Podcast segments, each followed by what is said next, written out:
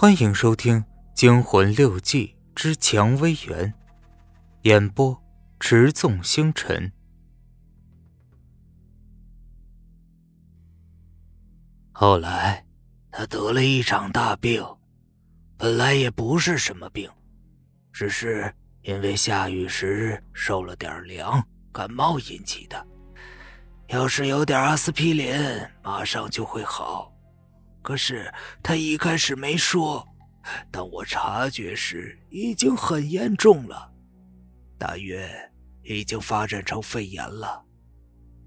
我把他带到医院里，可那些医生却说我们是地主家右派，竟然不给开药。该死的！如果那时我手里有把刀，我想我会把他们杀的一个不剩。我赶回乡里，在赤脚医生那里只找到了几支过期的青霉素，明知道没什么用，我还给他打了一针。回到家里，他烧得更严重了。我发疯一样的翻捡着家里仅剩的医书，我想给他找一副草药。这时，我真恨自己学的是西医，不是中医。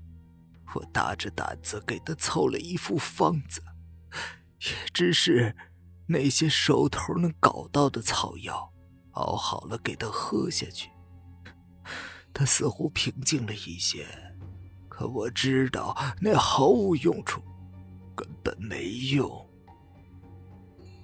他死了吗？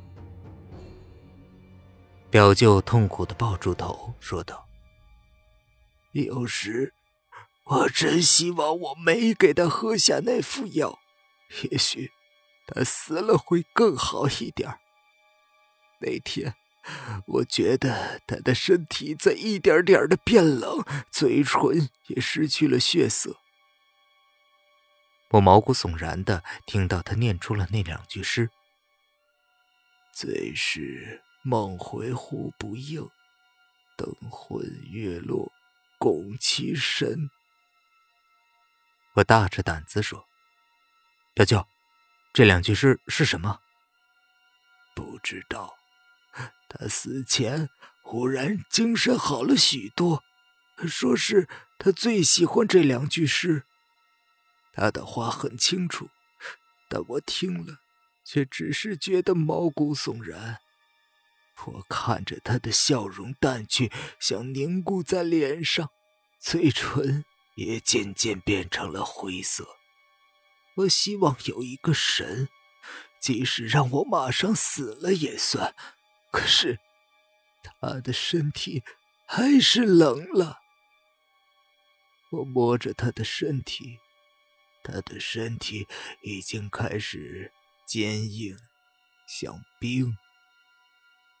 天黑了下来，大宝已经睡着了。那时我也实在是有点疯了吧？我想肯定会不正常的。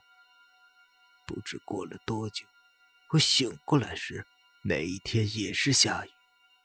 我听着外面的雨点不断敲着门，好几次我都以为他只是出去了，回来的晚了。可可每次一打开门，门外就只有风，吹进几颗雨点儿。我看着他躺在桌上，心里也只是一种说不出来的心酸。不行，我不能让他死，我对自己说。可我能做什么呢？又是什么？什么也做不了，我只是呆呆的坐着。这时我才想起，要是大宝醒了，发现他妈妈还躺在桌上，他会怎么想？只有这时，我的脑子才开始有了一点正常的思维。我抱起了他，他的尸体好像比活着时更重。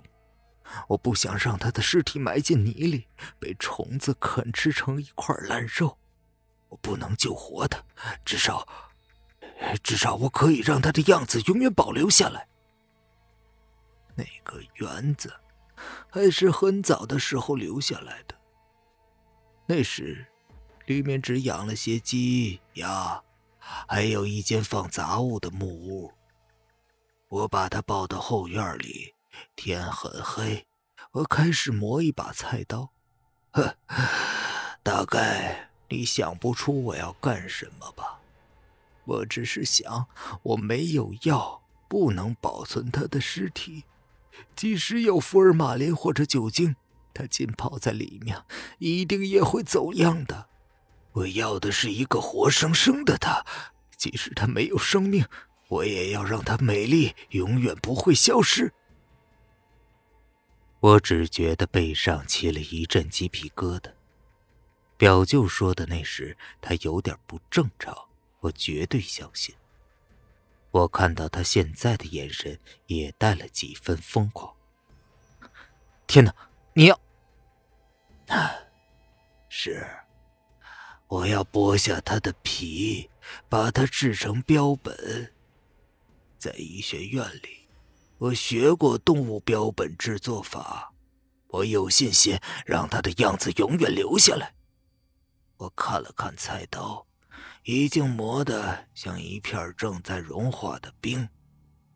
我用手指试了试刀，我的手指一下被划开了个口子，血流下来，一手都是。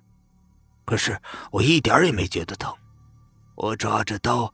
走到他身边，他放在了一块寿材上，那是你外公以前为自己准备的。可是他一走没回来，一直就扔那儿。哼，他躺那儿的样子好像是睡着了，淘气的想让我叫醒他。我拉开衣服，让他的身体裸露在外面。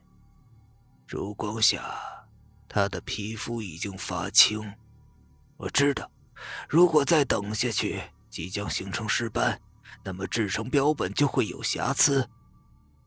我把刀放在他的肋下，你知道，剥制比较大型动物的皮时，刀口开在腋下，是对整张皮肤破坏最少的办法。